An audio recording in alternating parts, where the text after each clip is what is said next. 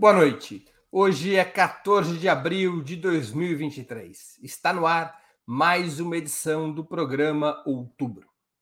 O encontro entre os presidentes Lula e Xi Jinping, realizado nas primeiras horas dessa sexta-feira, dia 14 de abril, selou uma parceria estratégica global entre o Brasil e a China, marcada por uma declaração conjunta divulgada logo após a reunião de cúpula também foi assinado, assinada uma vintena de acordos econômicos, financeiros e tecnológicos. O mandatário brasileiro, além de reuniões bilaterais, participou da posse de Dilma Rousseff na presidência do NDB, New Development Bank, conhecido como Banco dos BRICS, e visitou a sede da Huawei, gigante chinesa de telecomunicações, considerada pelos Estados Unidos como uma ameaça à sua segurança nacional. Para fazermos o balanço da visita de Lula à China, hoje teremos a participação de Vanessa Martina Silva, jornalista, mestranda do PROLAN, Programa de Integração Latino-Americana da USP e editora da revista eletrônica Diálogos do Sul. Igor Felipe, jornalista e integrante do Conselho Editorial do Jornal Brasil de Fato da TV dos Trabalhadores e da Rede Brasil Atual. E José Genuíno, histórico militante da esquerda brasileira, ex-deputado federal e ex-presidente nacional do Partido dos Trabalhadores. Em nome de Ópera Mundi, cumprimento os três convidados. Também informo que faremos o possível para ler eventuais perguntas da audiência, com prioridade aquelas realizadas por membros de nosso canal no YouTube ou que forem acompanhadas por contribuições através do Super Chat e do Super Sticker. Passo à primeira pergunta de nossa noitada. Qual a comparação que vocês fazem entre a viagem do presidente Lula aos Estados Unidos no início de fevereiro com sua ida à China, que se encerrou hoje? Com a palavra, Vanessa Martina Silva. Olá, muito boa noite, Breno, Igor, Genuíno, boa noite aqui à audiência que já se soma, que já está aqui comentando. Sempre um prazer estar com vocês aqui nas sextas-feiras. É muito interessante pensar essa comparação, porque a visita aos Estados Unidos foi algo muito protocolar, né? Então, Lula chegou, teve ali um, algumas reuniões, mas de nenhuma forma se compara a tudo que foi criado, a tudo que existe e existiu na visita à China. A visita à China, até pelos acordos que foram firmados, a quantidade de acordos, 15 acordos por enquanto, que já foram divulgados, sem contar aí a, a, a conversa de Xi com, com Lula em torno da questão ucraniana e que provavelmente é, não saberemos toda como né, o que será totalmente discutido ali. Mas Lula foi recebido, não vou nem dizer com, com honras de chefe de Estado, que é óbvio, mas assim, foi algo muito emblemático, foi algo muito simbólico. É, toda, toda a pompa por trás daquilo, tudo, é, o fato de ter visitado empresas chinesas, então foi com uma comitiva enorme de empresários, de ministros, ou seja, com o intuito, intuito justamente de firmar, firmar parcerias, acordos e com essa visão de implementação, não, não serão acordos de gaveta, e é isso que se espera. Esses acordos estão gerando uma grande expectativa, no, tanto no Brasil quanto na China, porque o que se espera desse montante de investimentos que a China deve trazer para o Brasil é um auxílio na reindustrialização do país. E por que, que isso é importante? Nós estamos vendo hoje empresas montadoras de veículos, é, montadoras automotivas do Brasil, que estão paradas, que deram férias para os seus funcionários. Isso num quadro em que um carro popular custa mais de 50 mil reais. Então, os carros estão nos pátios, não são vendidos, e Lula vai. Isso também tivemos empresas que deixaram o Brasil, e o que se espera aí é, são acordos em torno de empresas automotivas chinesas para desenvolver, criar e vender carros elétricos. Então, muito importante, muito significativo, deve ter impacto na economia, na indústria, na geração de emprego. É, e é isso, assim, a magnitude do, do que está sendo colocado, a gente vai discutir seguramente depois disso. É, depois eu, enfim, até tenho discordância com a frase, mas o sociólogo Emir Sader, da Universidade Estadual do Rio de Janeiro, ele chegou a dizer que essa viagem do Lula à China representa o fim do mundo unipolar, com o fim da hegemonia dos Estados Unidos. Então, é dessa magnitude essa visita, e não se compara, por conta da sua importância, à que ele fez aos Estados Unidos. Igor Felipe com a palavra. Boa noite, Breno. Boa noite, Genuíno. Boa noite, Vanessa e todo o público do Opera Mundi. Breno, acho que a sua pergunta é bem interessante, porque além de avaliar e comentar a viagem do Lula à China, mas coloca um patamar de comparação. E, de fato, a viagem do Lula aos Estados Unidos, o encontro com o Biden, foi ali, de certa forma, uma troca de gentileza, na medida em que os Estados Unidos e o Partido Democrata, por conta da relação do Trump com o Bolsonaro, não fez uma intervenção na, no regime democrático brasileiro, foi respeitou a vontade da maioria da população que elegeu Lula e o Lula foi lá e agradeceu é, aos Estados Unidos ao presidente Biden por não terem é, ido na onda do movimento golpista de extrema-direita internacional, liderado pelo presidente Donald Trump e pelo Bolsonaro. E parou por aí. Então, havia até uma expectativa do governo brasileiro de ter alguns acordos, algumas sinalizações, e o que o Brasil voltou dos Estados Unidos na, com uma frustração, porque não houve sinalizações do ponto de vista econômico. Me parece que com a China foi o inverso. É, foi uma viagem no que eu acho que a resolução final, que é bastante simbólica, reafirma uma parceria estratégica do Brasil com a China, no sentido de um projeto de desenvolvimento desses países emergentes que se organizam nos BRICS e colocando como perspectiva uma economia do futuro, né? Então, uma reindustrialização em um novo patamar é, dentro da indústria de inovação. Eu acho que é muito simbólico esse acordo em relação à operação dos satélites, porque sinaliza é, essa parceria de caráter estratégico e tem a perspectiva de, nessa parceria, é, a China e o Brasil é, atuarem de forma conjunta, na medida em que o Brasil é um celeiro agrícola, que já tem as suas exportações voltadas para a China, e a China é um berço do novo desenvolvimento, de novas tecnologias, de uma nova forma é, de desenvolvimento e de ter essa transferência, vamos dizer, de tecnologia. Então, Breno, a visita é, do Lula à China é, tem um outro patamar em comparação ao que foi aos Estados Unidos. Com a palavra, José Genuíno. Tá sem som. Não há termos de comparação. Em primeiro lugar, porque os Estados Unidos é uma potência em crise. E essa potência em crise, ela não desperta futuro, esperança, ânimo para os países que buscam exercer um papel autônomo no mundo multipolar. Segundo, porque na conjuntura atual de multipolaridade, a China é protagonista. E, além da sua força econômica, comercial, tecnológica, os Estados Unidos hoje só têm força na área militar e na área financeira.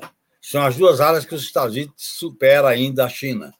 Então, eu acho que os Estados Unidos recebem o Lula numa visita burocrática, meramente protocolar, como falou a Vanessa, e não produz acordos, perspectivas, soluções para uma essa nova agenda que o mundo está discutindo da reindustrialização, o padrão de reindustrialização, a questão da transição ecológica, não tem essa discussão. Porque os Estados Unidos, pessoal, atravessam uma espécie, bateu no teto, uma falta de perspectiva de futuro. Aquilo que setores democratas, até de esquerda, tinham ilusão no que o Biden podia representar, olha o que está acontecendo, nada. Então, eu acho que um país, um país ascendente como o Brasil, um país que quer exercer protagonismo no mundo, não pode amarrar os seus interesses aos Estados Unidos. Esse é, é o problema. Agora, com a China, abre muitas expectativas. Você vê que, além dos acordos com a China, a repercussão que está tá tendo a visita é muito grande. Há, inclusive, países da Ásia que estão sinalizando que querem comprar o cargueiro é, 390, K390 da aeronáutica, da Embraer. Né, da, da Embraer. Então, eu acho que essa. Agora, isso sinaliza uma coisa, viu, Breno? Eu acho que é importante a gente não ter muita ilusão. Eu acho. Eu participei de uma live com o Fiore logo após o Brasil ter votado a favor da China e da Rússia no Conselho de Segurança da ONU. Ele chamava a atenção que, diante da situação de dificuldade dos Estados Unidos, o Brasil não podia ser ingênuo e devia estar preparado, se preparar para retaliações, para influência dos Estados Unidos em setores da burguesia brasileira. Uma prova disso é o material que o Outubro mandou sobre a entrevista do embaixador dos Estados o ex-embaixador dos Estados Unidos no Brasil, que é um atrevimento, é uma falta de compostura. Né? Então, eu acho que tem problema. Por exemplo, o acordo na área espacial vai. Como é que fica a base de alcance? Tem que resolver esse problema. E o acordo que a aeronáutica fez com o Departamento de Estado dos Estados Unidos na área espacial. Tem que. Como é que fica? Não dá para manter os dois. E o Brasil integra, como vice-comandante, a quarta frota.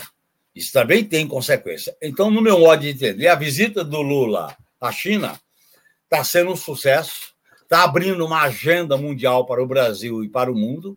Isso, agora, isso terá retaliações, consequências internas como externas, por causa da política do império, a política dos Estados Unidos. Então, nós temos que levar isso em conta. Certamente, esse assunto vai ainda voltar a ser discutido no nosso programa. Muito bem.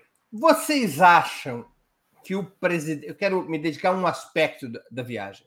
Vocês acham que o presidente brasileiro volta da China um compromisso firme de Pequim em contribuir com investimentos, tecnologia e mercado para o desenvolvimento econômico do Brasil e da América do Sul, particularmente no que diz respeito aos projetos de industrialização ou de reindustrialização. Lembremos que no passado já ocorreram reuniões de cúpula muito intensas entre o Brasil e a China, com muitas promessas de investimento, e essas promessas nunca se concretizaram plenamente. Por isso eu faço essa pergunta, que é que envolve uma questão estratégica para o Brasil, buscar financiamento para sua reindustrialização.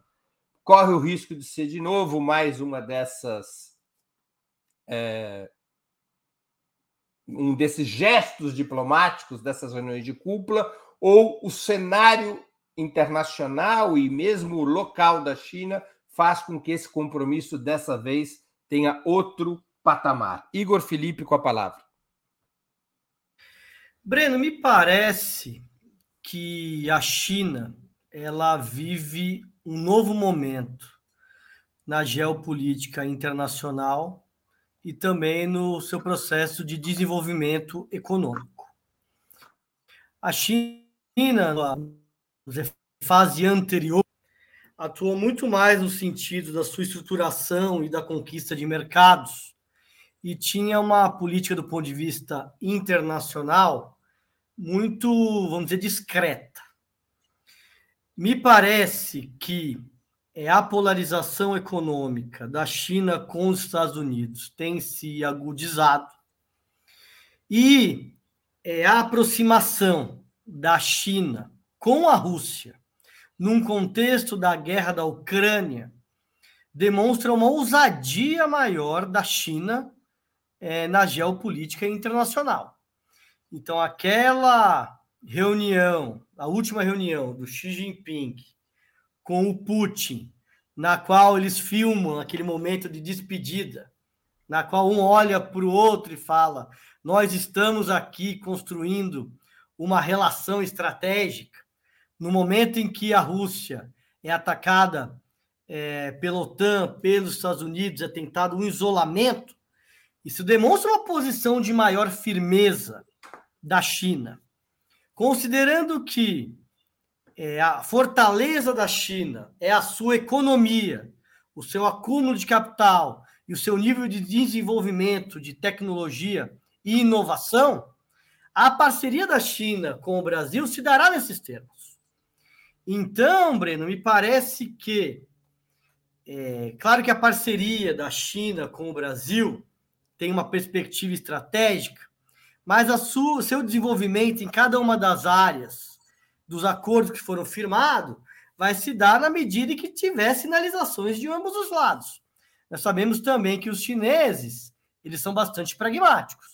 Então, por mais que eles localizem o Brasil como um parceiro estratégico no cenário internacional, eles também querem obter ganhos nessa área com o Brasil. Então, Breno, eu acredito que sim, acho que é uma a parceria se fortalece. Eu acho que o Lula volta com boas perspectivas de avançar nesse sentido. Mas isso vai evoluir na medida que cada um desses acordos se forem construindo marcos econômicos, jurídicos, legais e estratégicos para que possa avançar em cada um deles. Mas, Breno, Acho que no momento na qual é, o Brasil, no último período, foi tomado pela extrema-direita, e essa extrema-direita se colocou em conflito é, com a China, e isso diminuiu muito as margens, imagino que os chineses valorizam e valorizarão cada vez mais ter um país, ter o Brasil, sobre a presidência é, de forças democráticas do PT e do Lula. Com a palavra, José Genuíno. O cenário geopolítico mundial é totalmente diferente do anterior, porque nós já estamos vivendo uma multipolaridade. Essa visita do Lula à China se dá no mundo multipolar, porque já está existindo. E essa multipolaridade impõe à China uma, uma geopolítica ativa. E essa geopolítica ativa num país da dimensão do Brasil, da dimensão territorial, do, da quantidade, da, do tamanho da sua população, e a situação da, do Brasil num continente sul-americano, que é maior, prote, o maior produtor de proteína animal e vegetal, de água doce, de área agriculturável, de minérios, e no Oceano Atlântico pré-sal, com duas com três grandes formações geológicas, que é Amazônia, Bacia do Prata e Cordilheira dos Andes. E a, a geopolítica hoje, do jeito que ela está se desenhando no mundo, ela tem um caráter de regionalização muito grande. E eu acho que, nesse sentido, aquelas preocupações que a gente já tinha revelado num programa aqui, quando discutimos que a China tinha que sair de uma visão mercadológica, de uma visão comercial, para uma visão de uma nova geopolítica, eu acho que a, a visita do Lula sinalizou essa virada. E eu espero, porque imagine para a situação da China um fracasso dessa, desses anúncios que estão sendo feitos pela visita do Lula. Até porque o Brasil, com essa diplomacia ativa e altiva, ele tem um papel de influência em outros lugares do planeta, em outros lugares do mundo, particularmente na América do Sul, na América Latina, no Caribe, e principalmente com a Dilma, agora presidente do Banco dos BRIC. Portanto, eu acho que as condições políticas são favoráveis a um, uma nova qualidade do relacionamento Brasil China. Claro, o Brasil vai, de, vai defender seus interesses, suas políticas, com autonomia, com soberania na negociação com a China. Nós não, nós não vamos. É a partir daí que nós vamos discutir os nossos interesses, o que, que é complementar, o que, que pode ser de parceria, por exemplo. Qual é a capacidade de transferência de tecnologia dos investimentos chineses para o Brasil? Isso é um, um assunto interessantíssimo. Qual é a cooperação na área sensível, da área aeroespacial? Na área, por exemplo, da guerra cibernética. Isso é fundamental. Não é por acaso que o ex-embaixador dos Estados Unidos no Brasil ficou apavorado com a visita do Lula a Huawei. Porque a, a questão aeroespacial é fundamental. Base Alcântara, o acordo da aeronáutica que já existia antes com o Pentágono. Tudo isso vai ter que ser rediscutido. Agora, o que eu chamo a atenção para concluir é que as consequências geopolíticas dessa visita do Lula à China vão ser sentidas aqui no Brasil. Pode ter certeza. A burguesia, a burguesia integrada ao sistema imperialista americano, a burguesia dependente, os meios de comunicação vão fazer coro com a, a, a, o preconceito em relação à China, em relação à Rússia, e vão fazer pressão por dentro e por fora do governo dessa relação ofensiva que as declarações do Lula e que suas atitudes sinalizaram uma mudança de rumo da política externa brasileira, diferente da votação na resolução da ONU e daquela resolução do G20. Portanto, eu chamo a atenção para as consequências que vai ter aqui internamente. Nós somos, o capitalismo brasileiro é dependente, a burguesia brasileira é dependente. Os americanos desenvolveram uma política de América para os americanos, inclusive em, em parcerias e contrato com as Forças Armadas. Nós temos que ficar atentos a isso.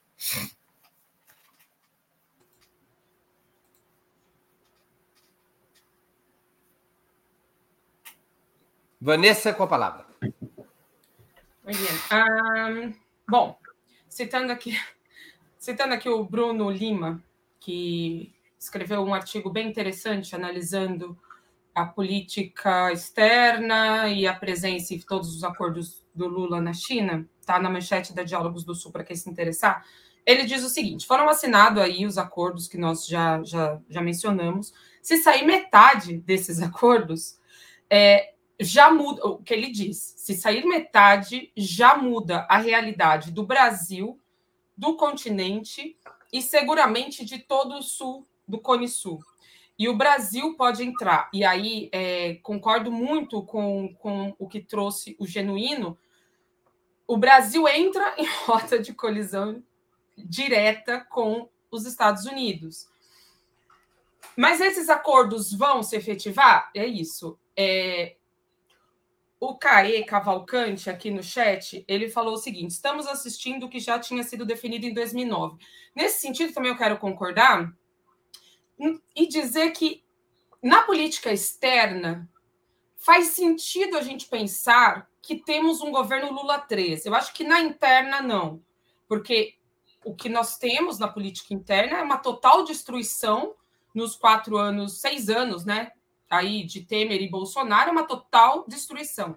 Mas na política internacional, até pelas costuras que estão sendo realizadas por Celso Amorim, então entendam que Celso Amorim vai à, vai à Rússia, Celso Amorim vai à Venezuela, então Celso Amorim vai fazendo costuras diplomáticas aí é, que interessam ao Brasil e depois anúncios são feitos é, na, nessa área. Então, nesse sentido, é um governo que segue o que Lula já batalhava nos seus primeiros governos, ou seja, uma política externa soberana que valorize, que seja uma política nacionalista de desenvolvimento nacional e uma política que, que não aceita, não aceitará a imposição dos Estados Unidos na determinação do que pode ou não fazer.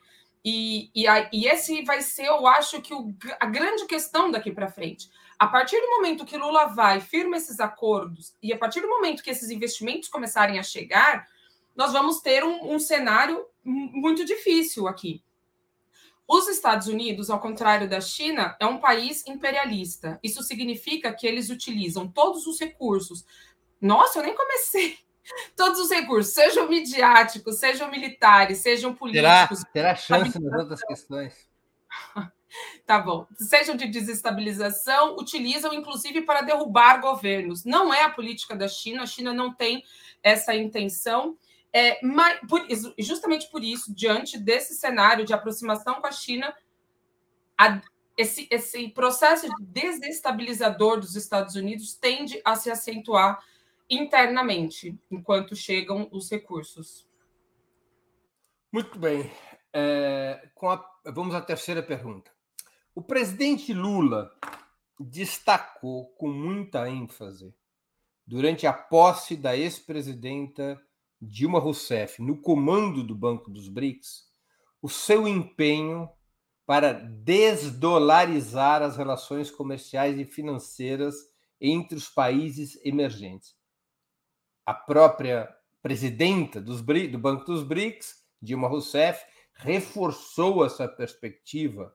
O presidente Lula foi mais além, comparou o Banco dos BRICS como uma estabeleceu o Banco dos BRICS como uma alternativa ao Fundo Monetário Internacional.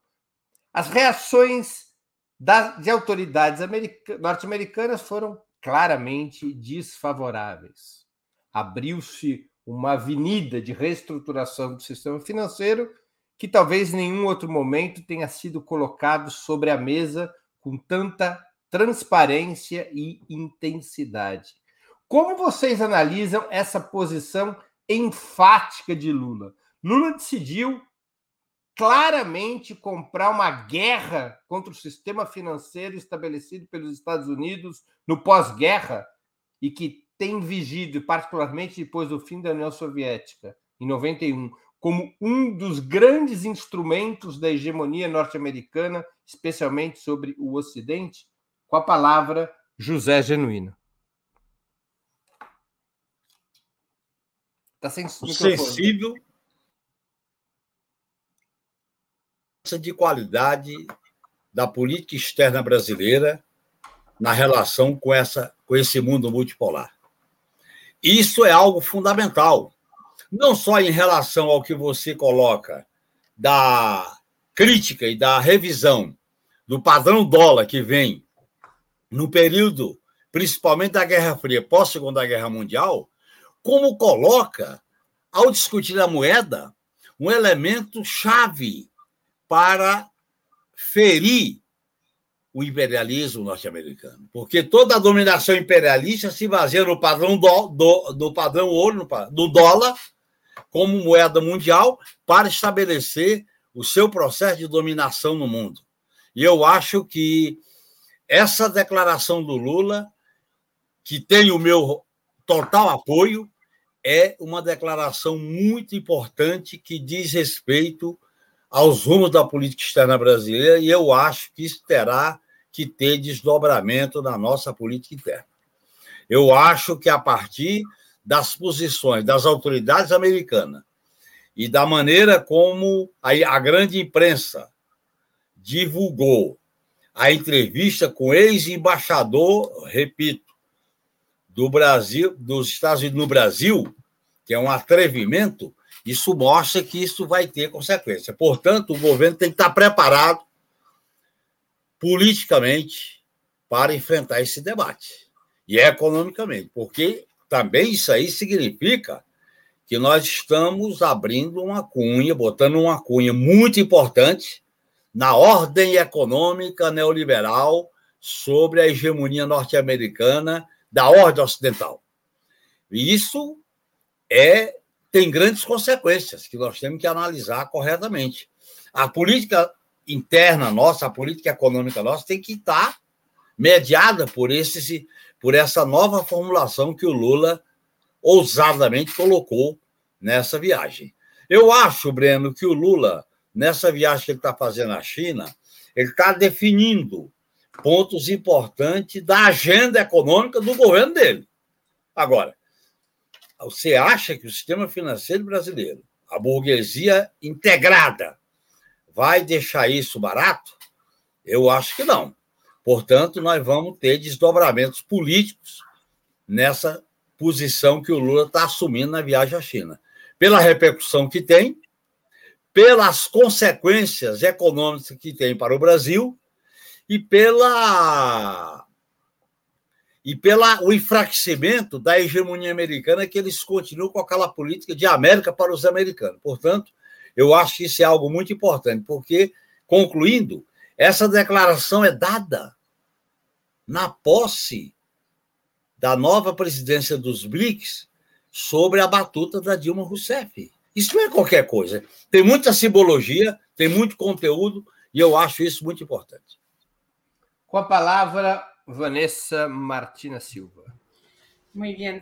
Isso que Lula, Dilma China é, apresentam aí como uma questão para debate mundial, que isso vai ser um tema mundial, é algo que nos anos 70, de certa forma, foi tentado com os países não alinhados. Então, esses os países não alinhados, que não eram nem do mundo socialista e também não queriam se alinhar ao bloco dos Estados Unidos, esse esse grupo tentava desenvolver uma via, tentava encontrar uma via que contemplasse o desenvolvimento sem ter que ficar sobre a, sobre a égide dos Estados Unidos.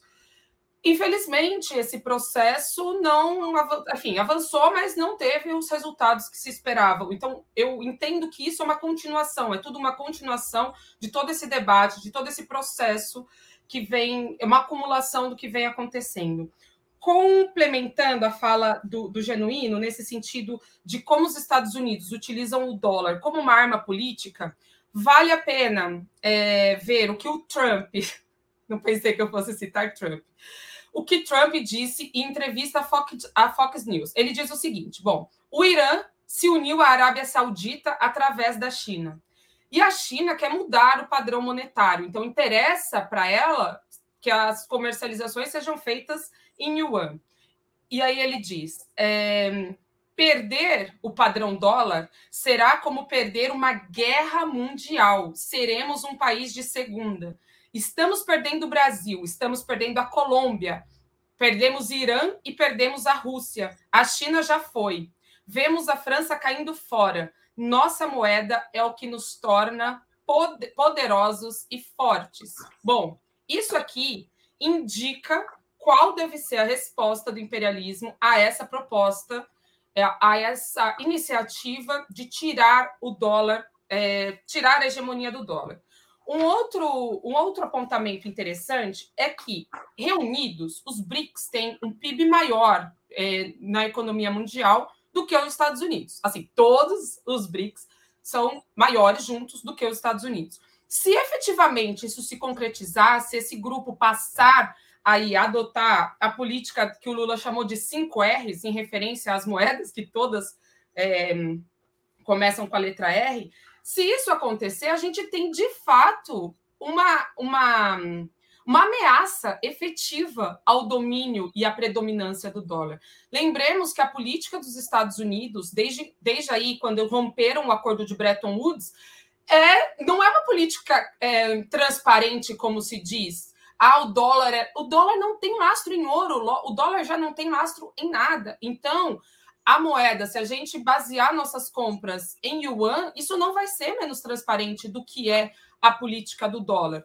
Mas esse é um processo longo, é um processo complexo, porque passa também por convencimento de empresários, por um convencimento é, de financiadores e por um convencimento dos próprios estados e, enfim, adaptações para que isso seja efetivado o fato de estarmos discutindo é muito importante, mas precisa ser criada, como diz o Elias Jabor, uma massa crítica no Brasil que seja capaz de bancar esse tipo de política. Não só no Brasil, mas principalmente no Brasil. Com a palavra, Igor Felipe.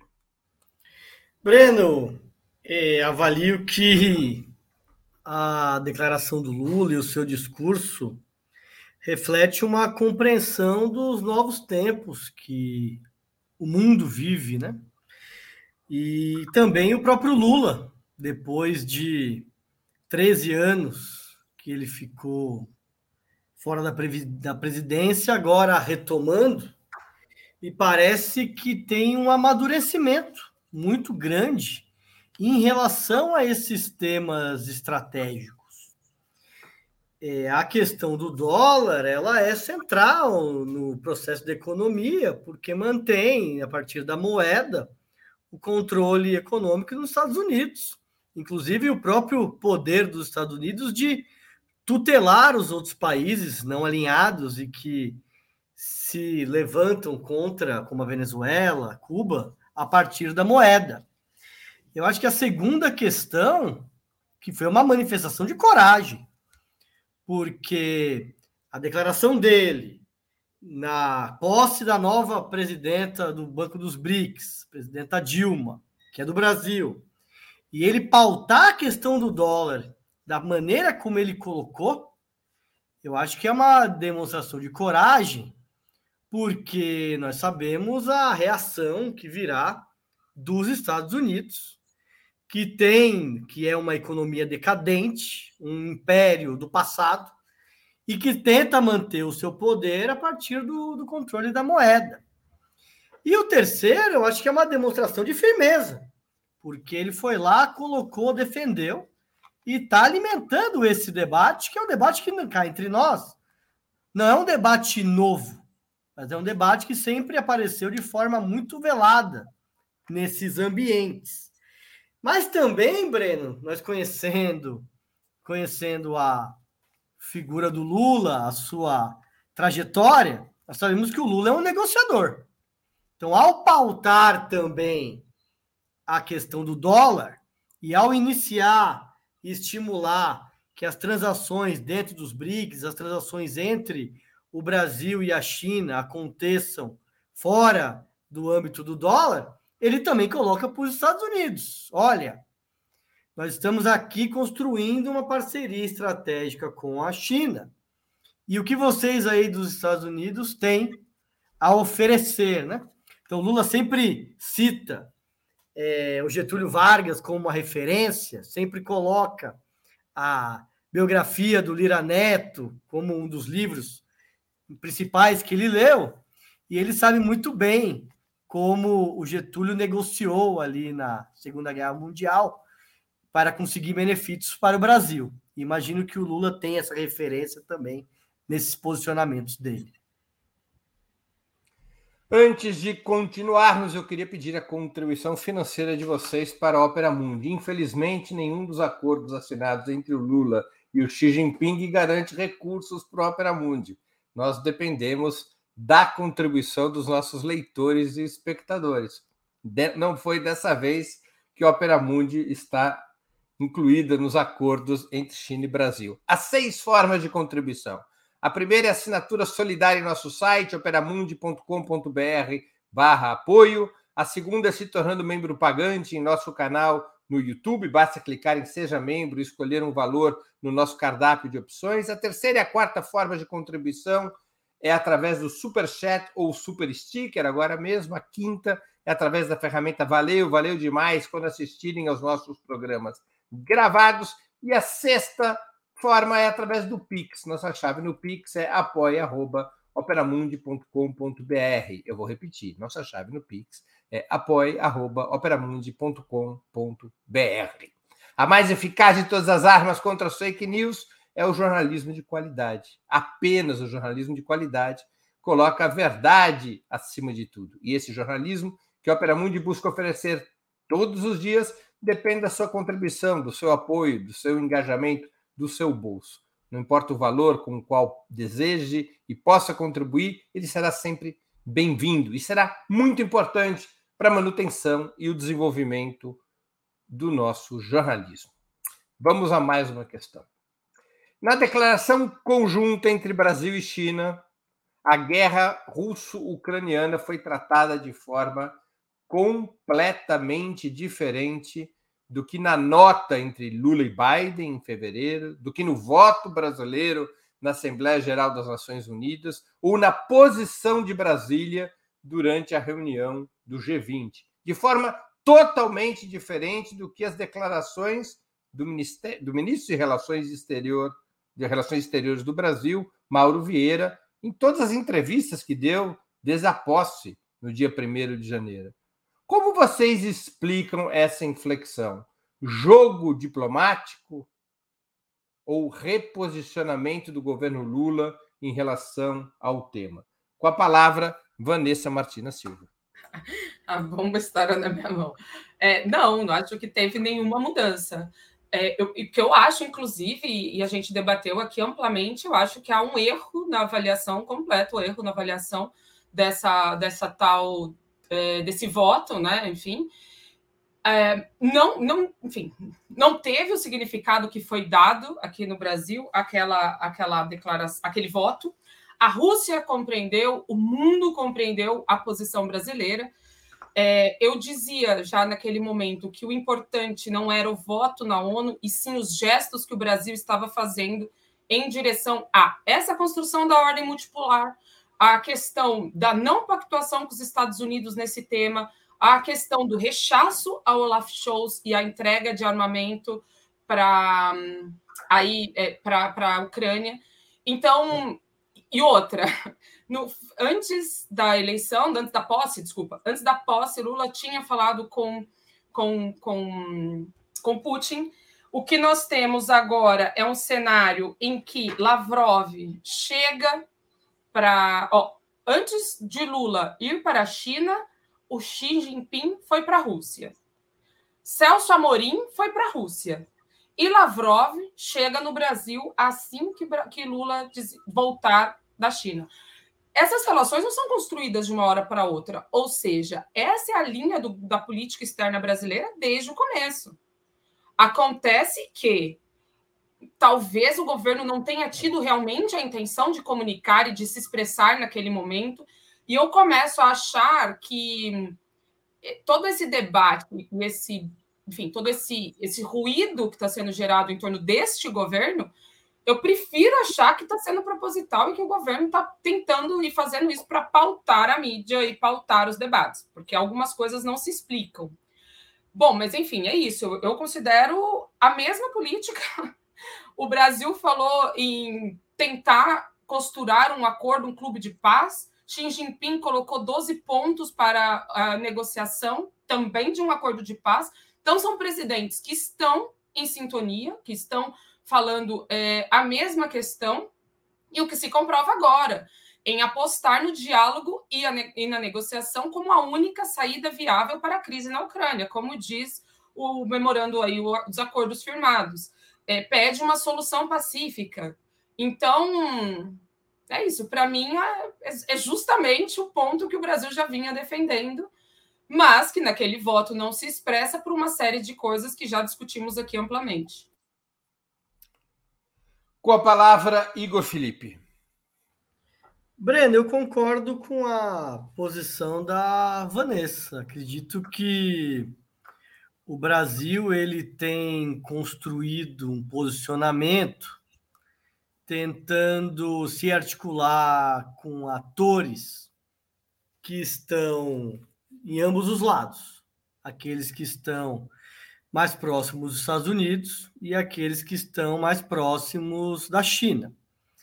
É bom é, relembrar que naquela votação da resolução da ONU, a China se absteve, mas ela lançou no dia seguinte uma posição na qual exaltava a paz.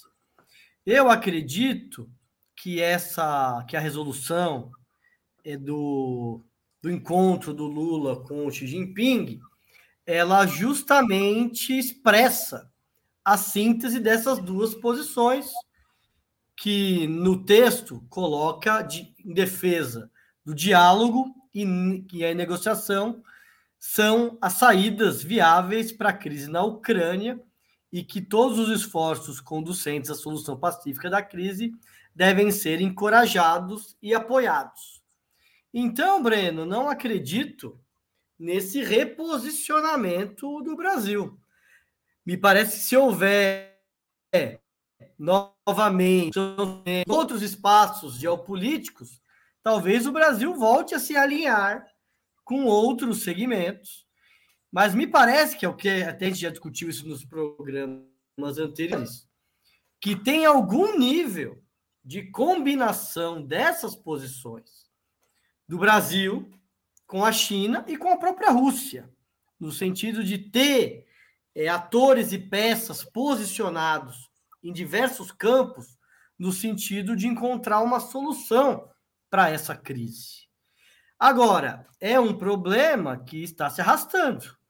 E vamos ver na evolução como que essas peças do tabuleiro vão se posicionar e como é que vai se encontrar uma saída para essa crise.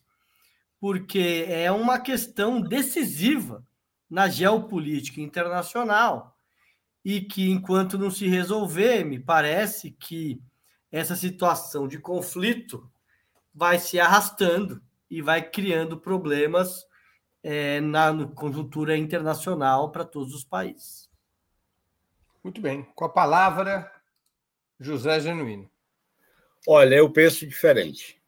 Eu acho que é um reposicionamento, sim. Porque a posição do Brasil, expresso no voto na ONU e no G20, não produziu aquilo que o Lula defendia, que era construir um grupo de amigos da paz. Não foi. Por quê? Em primeiro lugar, porque não dialogou com os protagonistas, que é a Rússia e a China, para buscar uma alternativa fora da hegemonia Estados Unidos e OTAN. Segundo, a, a guerra se radicalizou e a, a posição extremada dos Estados Unidos e da OTAN ficou evidente. E também ficou evidente que interessa ao imperialismo americano e à OTAN a continuidade da guerra, até por interesse econômico deles. Então, eu acho que esse reposicionamento foi necessário. Senão, o Brasil, se não fizesse esse reposicionamento, ele ia ficar sem protagonismo. Como é que ele ia fazer esse protagonismo nessa visita à China? Como é que ele, por que, que ele recebe o Lavrov aqui no Brasil? Olha, companheiro, essa ideia de que é uma conspiração no bom sentido, tudo combinado, não é bem assim. A política externa não é esse teatro em que a gente mostra um jogo de boas intenções. Eu acho que a posição do Brasil, o Brasil, particularmente com as duas atitudes, apostou num caminho que desgastou a defesa da paz pelo Lula, não abriu espaço para o Brasil conversar com outros países e aconteceu o contrário. Quem foi na China? O presidente da França se discutiu a crise na Europa. Olha a crise que a Europa está vivendo. Inclusive do ponto de vista de uma crise social, e começa a ter manifestações contra a guerra nos países da Europa. Portanto, o próprio pensamento ocidental único da grande mídia começou a se enfraquecer, começou a haver críticas. O próprio, o próprio atentado ao canal de transmissão do gás ficou evidente. Então, eu acho que é um reposicionamento na hora certa. Numa das discussões que nós fizemos aqui no outubro, eu disse que o Lula tinha que fazer uma inflexão na sua visita à China. Ele fez essa inflexão. Eu acho que a gente tem que compreender que o Lula e o governo de frente ampla tem espaço, sim, para política de pressão, política de natureza popular, política de natureza anti-imperialista, política que leve em conta um outro desenho para o Brasil interferir nessa multipolaridade. Portanto, se o Brasil continuasse insistindo naqueles dois votos, ele não ia acumular nada nessa multipolaridade que já está definida. O mundo já é multipolar, multipolar. A multipolaridade é uma realidade. Como é que você vai influenciar a multipolaridade com aquele posicionamento do voto na ONU e do G20? O Brasil fez uma inflexão. E eu acho que o reposicionamento do Lula é uma mudança na política em relação à guerra na Ucrânia, não da Ucrânia. A guerra dos Estados Unidos e da OTAN contra a Rússia, usando a Ucrânia como bode expiatório. Muito bem, vamos à última pergunta da noite. Nas últimas horas, logo após o encontro entre Lula e Xi Jinping e a divulgação da declaração conjunta, circulam, tanto entre analistas da imprensa de direita quanto em fontes vinculadas à Casa Branca, avaliações de que o Brasil está efetivamente escolhendo um lado na polarização entre Pequim e Washington, assumindo posições alinhadas à China em questões vitais, como Taiwan, a guerra na Ucrânia e a construção de um novo sistema financeiro internacional. O ex-embaixador norte-americano no Brasil, Janino já citou, e também ex-subsecretário do hemisfério ocidental do Departamento de Estado, Thomas Shannon, por exemplo, foi bastante claro em suas críticas e até em suas ironias ao governo Lula. Afinal, o Brasil escolheu ou não um lado? E se escolheu um lado, qual a reação que se pode esperar dos Estados Unidos, externa e internamente? Com a palavra, Igor Felipe.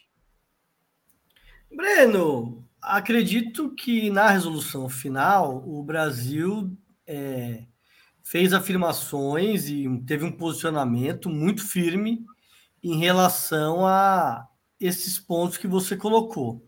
Eu destacaria especialmente a questão da moeda, do dólar e a questão de Taiwan, porque a declaração final, de fato, ela é um marco histórico, porque ela é, tem um posicionamento da China e do Brasil muito firme sobre temas muito controversos. Agora, eu acredito que definir a partir disso que o Brasil tomou um lado ou outro é prematuro. Vejam, há dois meses atrás, nesse programa, quando nós estávamos discutindo o tema da guerra na Ucrânia, havia uma avaliação de que o Brasil estava alinhado com os Estados Unidos, especialmente depois da votação na ONU. E agora, o Brasil estaria alinhado à China. Então, me parece, Breno, que o Brasil e o Lula têm dado sinalizações para ambos os lados.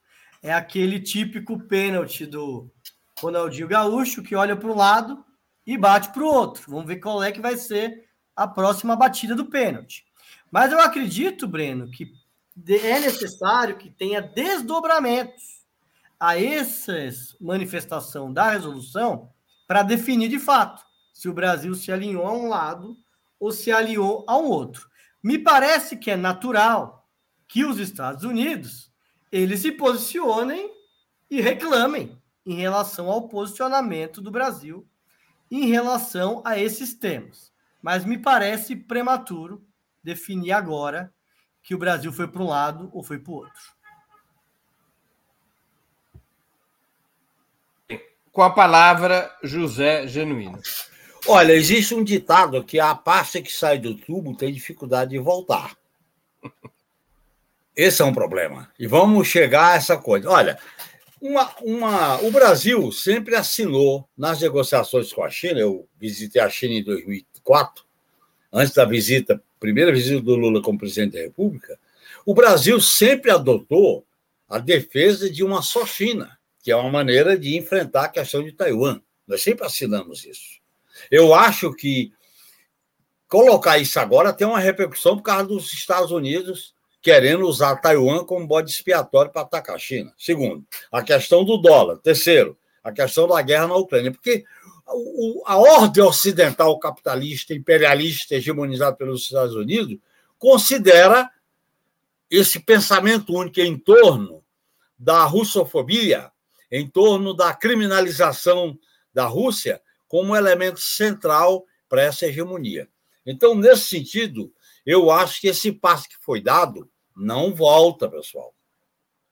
Uma declaração que está amarrada com investimento, que está amarrada com a situação de radicalização da crise internacional com a continuidade da guerra na Ucrânia, isso terá desdobramento. Isso não é um fato normal que vai se perder na burocracia do Itamaraty. Não vai. Nós temos que analisar com mais perpicácia essa questão. Primeiro, porque os Estados Unidos não vai deixar barato. Eu já tinha colocado isso em relação à própria o próprio voto do Brasil no Conselho de Segurança da ONU que votou com a China e a Rússia. O imperialismo, pessoal, ele é consequente para exercer sua dominação econômica, cultural, militar. Não vai, não adianta imaginar. E agora que ele está enfraquecendo, outra coisa, existem os interesses da América Latina, particularmente com a viabilização da Unasul e a política de América para os americanos. Em terceiro lugar, eu acho que eles vão combinar, viu, Breno, uma tática de fazer articulações internacionais para tentar combater a política externa ativa e altiva do governo Lula e com uma pressão interna com seus analistas, com seus formadores de opiniões, com os ex-funcionários do Itamaratoca ou Itamaraty para fazer essa pressão contra o governo Lula. Eu acho que esse problema vai ter consequência aqui internamente. Por que, que o jornal, do peso do, Globo, do jornal Globo, dá uma, um espaço enorme para uma entrevista do ex-embaixador dos Estados Unidos no Brasil, abordando todos esses temas? Ah, ele discutiu a agenda. Ele discutiu a agenda geral, a UEI, a guerra na Ucrânia, até a eleição no Paraguai, a questão da democracia, que é perguntado sobre a democracia no Brasil na relação com Biden, com a aprovação do Lula e comparando com Biden, é, portanto, nós não devemos achar que isso é um fato corriqueiro. Isso terá desdobramento. Não no nível que já aconteceu em, outras, em outros problemas. Mas a gente tem que lembrar que quando teve 2008, a crise de 2008, que o Lula disse isso é uma marolinha, na verdade não era uma marolinha, porque teve consequência na, no começo da preparação do golpe de 2016. Portanto, eu acho que a gente tem que estar atento. Principalmente, para terminar, o entorno estratégico do Brasil está minado, contaminado pela OTAN. Quando eu falo entorno estratégico, eu estou fazendo da quarta frota no Atlântico, eu estou falando da base de, de Alcântara, no acordo da área aeroespacial da aeronáutica com o Pentágono, e acho que a gente tem que levantar essas questões para ficar atento, para não, não achar que é um fato corriqueiro e meramente burocrático. Isso não vai ser resolvido numa espécie de inteligência diplomática para um lado ou para o outro. Eu acho que existem interesses poderosos com a agudização da crise internacional principalmente com a perspectiva de continuação da guerra, que é o que interessa ao OTAN e aos Estados Unidos. Com a palavra, Vanessa Martina Silva. Muito bem. É, eu sou internacionalista, mas entendo que o papel do Lula é defender os interesses brasileiros. E é isso que ele está fazendo. Então, com quem a política internacional dele está se alinhando? Aos interesses dos brasileiros. E essa bússola vai indicando de acordo com o que é vantajoso para a política que ele propõe. Nesse sentido, ele propõe uma política de reindustrialização do país com a geração de empregos e a bússola aponta para a China. Já foi discutido aqui também neste outubro se a política externa do Lula estaria se voltando para a Europa, ao invés de BRICS e América Latina. Eis então a resposta: a política externa do Lula é uma política de fortalecimento do BRICS, o que responde a estar a Dilma no banco dos BRICS, a essa viagem de Lula com toda tudo que está acontecendo. E novamente, não vamos nos iludir. Tudo que envolve relações internacionais é uma construção muito delicada. Para você firmar 15 acordos, você precisou de muito tempo de negociação. É, nesse sentido, e aí também pegando um pedaço da fala do Genuíno, qual que é a questão? Em, dois, em 2022, a comandanta do Comando Sul dos Estados Unidos, Laura Richardson, ela já avisava ali numa conferência sobre segurança é, interna e externa dos Estados Unidos, ela já avisava que os Estados Unidos não estavam dando a devida atenção para o seu quintal. Estava muito preocupado com o Oriente Médio e nós teríamos e, e poderia ter aí uma surpresa. E ela ressalta, é um texto que está na Fox News, ela ressalta que 60% do lítio vem da América Latina, fora a abundância de petróleo e 31% de água doce do mundo. Logo, essa, essas declarações, essas observações que se juntam aí a, a, a esse respaldo que está sendo dado, inclusive na imprensa, a, a este senhor, que já foi comentado aqui, sinalizam qual é o cenário que a gente pode prever aí no futuro. Vai ter uma ofensiva dos Estados Unidos, porque já foi dito e reiterado muitas vezes que a China estava prejudicando os interesses estadunidenses aqui na América Latina. Então, qual é agora, e, e, acho que a gente pode terminar com, com, essa, com essa questão, o. Quem aqui que comentou? Ah, o Luiz. Ele disse o seguinte: dessa vez tem que chamar a população para defender o governo quando chegar a hora e não fazer o que Dilma fez, aliás, não fez. Este é o ponto. Então, é, nós temos a previsibilidade de ter mais investimentos, de ter aí uma retomada da geração de empregos e reindustrialização. Mas este governo ele já é assediado, vai continuar sendo e talvez seja mais ainda, ou seja, que a gente veja processos mais é, diretos de desestabilização. E a convocatória da população, ela não existe nesse momento, mas ela precisa passar a existir, precisa haver mobilização popular, porque é o povo na rua que vai poder defender essa, essa visão, essa visão soberana que, que o governo Lula está trazendo para o nosso país. Ao contrário de toda política entreguista criminosa que foi realizada nos governos Temer e Dil, perdão, nos governos Teu, Tema e Bolsonaro. Política entreguista, entregou nossos recursos, desmontou a política, a, a economia brasileira, acabou com a geração de empregos. Então, é, essa é a questão. O povo se o povo conseguir entender o que está sendo sinalizado pelo governo, e aí só fechando a ideia de que o governo tem uma comunicação péssima, se a gente for muito gentil, é péssima, mas quem sabe essas negociações com a mídia chinesa não melhore aqui os ânimos da comunicação brasileira e a gente avance um pouco. E por fim, alguém comentou aqui no chat, perdi o nome, mas falou de Hugo Chávez e eu vou reiterar que Hugo, que, que Lula faça como Lugo, é, que Lula faça como Hugo e crie um canal direto de comunicação com o povo. O povo precisa entender o que o governo está fazendo.